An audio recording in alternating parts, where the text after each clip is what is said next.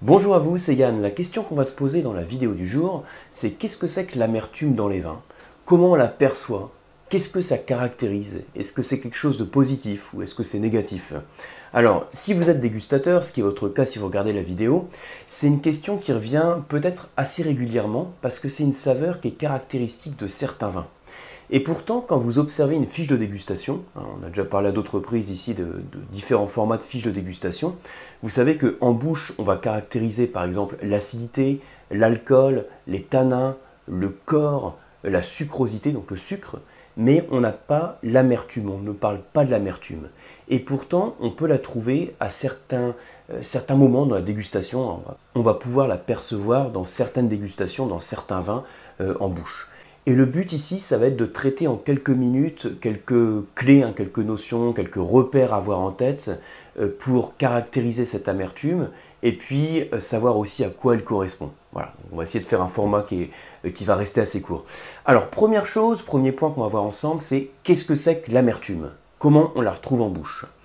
Alors, vous savez que l'amertume, ça fait partie des saveurs de base, donc avec le sucré, le salé, l'acide et l'amer sont les saveurs de base auxquelles on rajoute parfois l'umami, voire la réglisse, hein, mais voilà, les quatre saveurs de base.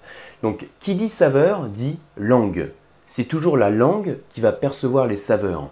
Hein, je rappelle que c'est jamais au nez qu'on va pouvoir dire si un vin est sucré. Alors, on va pouvoir penser à un vin sucré parce qu'on a des arômes, on va dire de vin liquoreux par exemple, qui peuvent être caractéristiques. Parfois, on va trouver des arômes de citron qui vont faire penser à un vin acide, mais la saveur n'a pas d'odeur. C'est bien la langue qui va retrouver les saveurs du vin. C'est pour ça que quand j'ai le vin en bouche, hein, je le garde en bouche, je le mâche, hein, je, le grume, je fais... Voilà, donc on fait, on fait en sorte d'avoir le vin suffisamment longtemps en bouche, 5 hein, secondes, 10 secondes par exemple, pour bien percevoir les sensations tactiles et également les sensations gustatives, donc les saveurs. Alors, où perçoit-on cette saveur amère sur la langue? Alors, même si on a tendance à dire qu'on l'aperçoit plus particulièrement de manière plus marquée sur la fin de bouche, hein, sur le fond de la langue, euh, sachez que ça ne veut pas dire pour autant qu'on a sur la langue des zones qui sont spécialisées dans la reconnaissance des saveurs. J'en avais déjà parlé sur une autre vidéo hein, sur cette chaîne.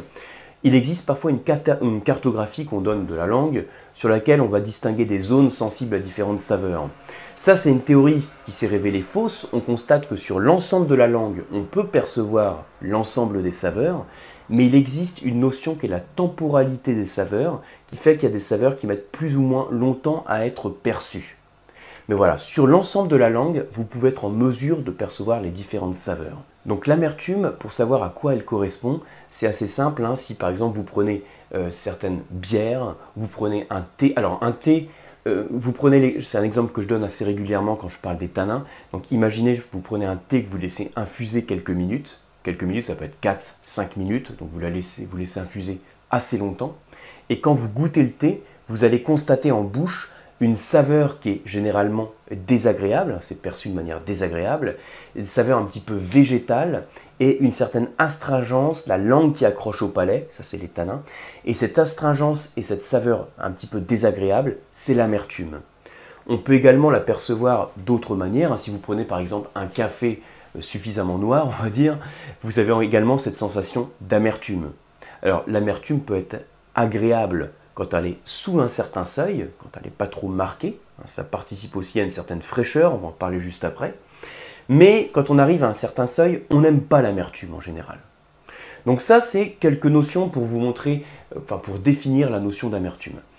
Alors maintenant, la question que vous posez sans doute, c'est est-ce que c'est bien d'avoir de l'amertume dans le vin? Euh, Est-ce que c'est pas bien? Euh, Dans quel type de vin on va la retrouver? Est-ce qu'on va le trouver plutôt de l'amertume dans les vins blancs, dans les vins rouges? Donc pour répondre à ces deux questions, est-ce que c'est bien, est-ce que c'est pas bien, ou euh, dans quel type de vin on va le retrouver, je vais vous donner une même réponse, je vais vous dire ça dépend. Ça dépend parce que en fait, l'amertume, alors de manière générale, c'est pas une saveur agréable. C'est pas une saveur agréable si vous donnez à un enfant quelque chose d'amer, ou par exemple du cacao, hein, euh, plutôt 90 voire 100%, il y a une amertume qui est forte, et c'est perçu de manière désagréable. Et c'est normal, on est aussi programmé biologiquement pour pas aller spontanément vers l'amertume, parce que l'amertume, c'est aussi une saveur qui caractérise certains toxiques naturels. Vous avez des végétaux, des plantes toxiques qui ont une amertume.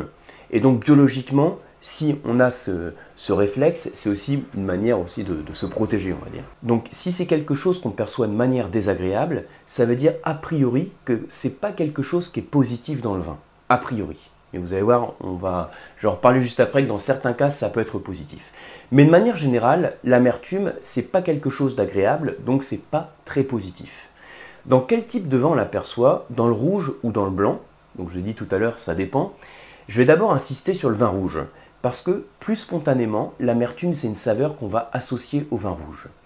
Pourquoi? Parce que cette amertume, elle est principalement, en tout cas l'essentiel de l'amertume du vin, provient de ce qu'on appelle les composés phénoliques, qui sont présents principalement dans les pellicules du raisin.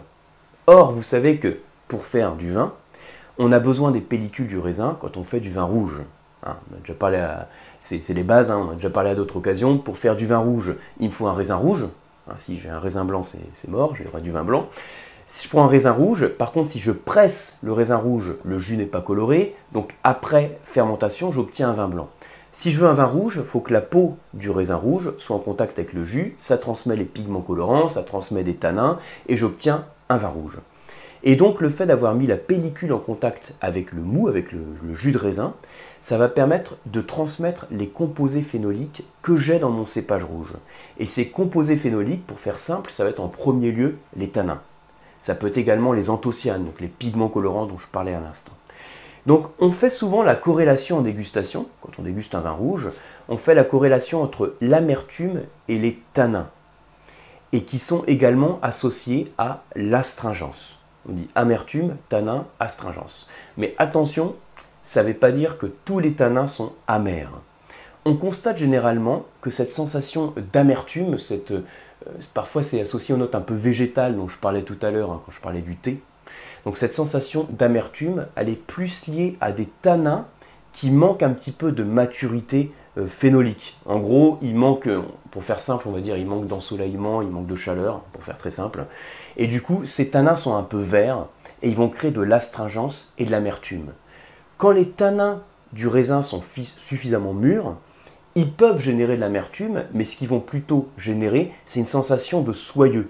On a encore la langue qui accroche au palais, hein, c'est la caractéristique des tanins, mais on va plus avoir une verdeur qui crée de l'amertume, mais plus une sensation soyeuse.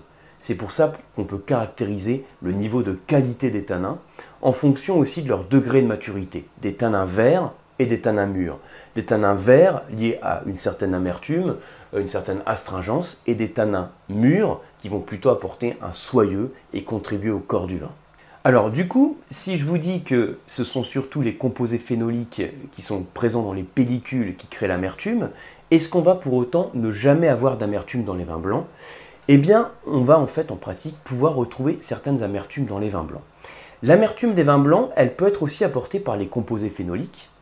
Parfois, on peut faire une petite macération entre les pellicules du raisin blanc et le mou et le jus. Hein. Ça va transmettre des composés phénoliques, mais jamais sur le même niveau qu'un cépage rouge.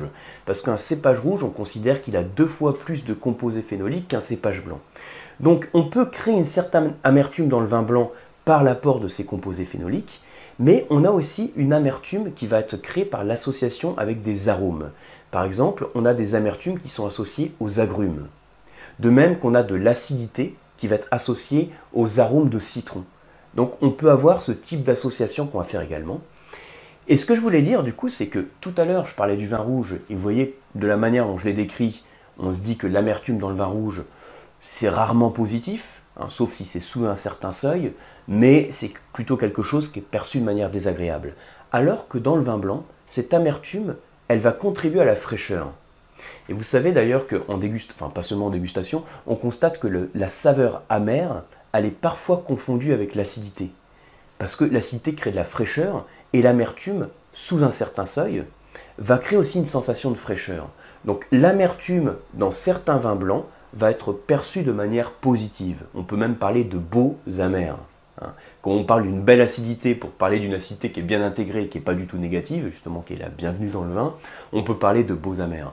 il y a des cépages, par exemple, comme le chenin, donc on va voir dans la Loire, sur certains Vouvray, euh, il y a également le vionnier, la vallée du Rhône, même les marsannes, qui vont dans certains cas développer une légère amertume en bouche. Certains dégustateurs vont y être plus sensibles que d'autres. Donc si vous, vous percevez de l'amertume dans un vin, vous pouvez le noter sur votre fiche de dégustation et vous allez constater que de manière générale, hein, ce que je vous disais, vous allez percevoir, quand vous allez percevoir de l'amertume dans le vin rouge, ça va être plutôt désagréable, ça va créer de l'astringence, une sensation un peu végétale de verdeur, alors que l'amertume dans le vin blanc va être perçue généralement, hein, ce qu'on constate en tout cas sur la dégustation, de manière plus positive, comme apportant de la légèreté, euh, comme apportant de la fraîcheur qui équilibre la rondeur du vin. Donc voilà pour ce petit topo sur l'amertume. Alors, petite parenthèse, euh, je n'ai pas parlé ici de, ce qu'on appelle la maladie de l'amer, hein, une maladie euh, qui est créée, c'est ce qu'on appelle une déviation bactérienne, parce que ce sont les bactéries, en particulier les bactéries lactiques, qui convertissent un composé du vin qu'on appelle le glycérol, vous savez, qui est créé suite à la fermentation alcoolique. C'est un des produits de la fermentation alcoolique. Bon, voilà, ça, crée du glycérol et sous l'action des bactéries lactiques, ça crée un, composé qui crée une sensation amère. après, c'est rare comme maladie, j'insiste pas dessus. Là, mon but, c'est plus de vous parler en tant que dégustateur de cette sensation, de cette saveur amère. Est-ce qu'elle est positive? Est-ce qu'elle est négative? Et sur quel type de vin on peut la retrouver? Voilà. Donc j'espère que vous avez appris des choses sur ce thème de l'amertume. N'hésitez pas à me partager vos commentaires sous la vidéo. Pour ma part, je vous retrouve bah, sur une prochaine vidéo, un prochain mail, ou également sur les formations du COAM, c'est toujours sur lecoam.eu, également sur les masterclass de dégustation. Merci et à bientôt.